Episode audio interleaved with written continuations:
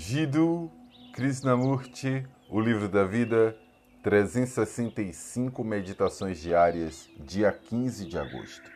A dualidade do pensador e do pensamento.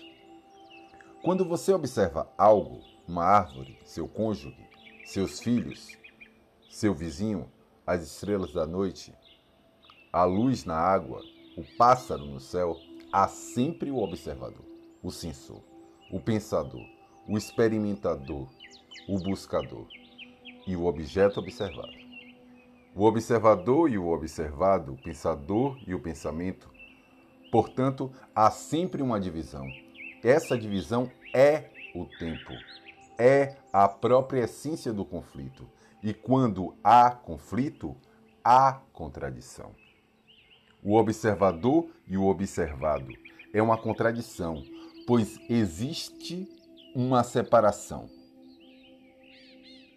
Quando há conflito, há sempre a urgência de ir além dele, dominá-lo, superá-lo, fugir dele, fazer algo a respeito. Toda essa atividade envolve o tempo. Enquanto houver essa divisão, o tempo passará. E o tempo é tristeza. Aquele que quer entender o fim da tristeza deve entender isso deve descobrir ir além dessa dualidade entre o pensador e o pensamento, o experimentador e a experiência. Ou seja, quando há uma divisão entre o observador e o observado, há o tempo, e por isso não há o fim da tristeza. Então, o que se deve fazer?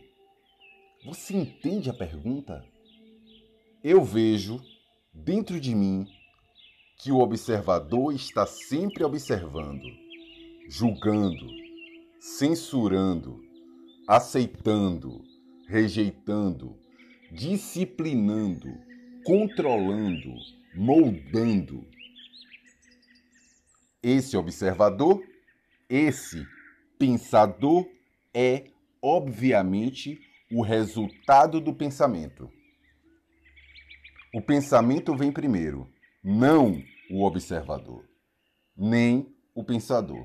Se não houvesse nenhum pensamento, não haveria observador, tampouco o pensador. Haveria apenas a atenção completa.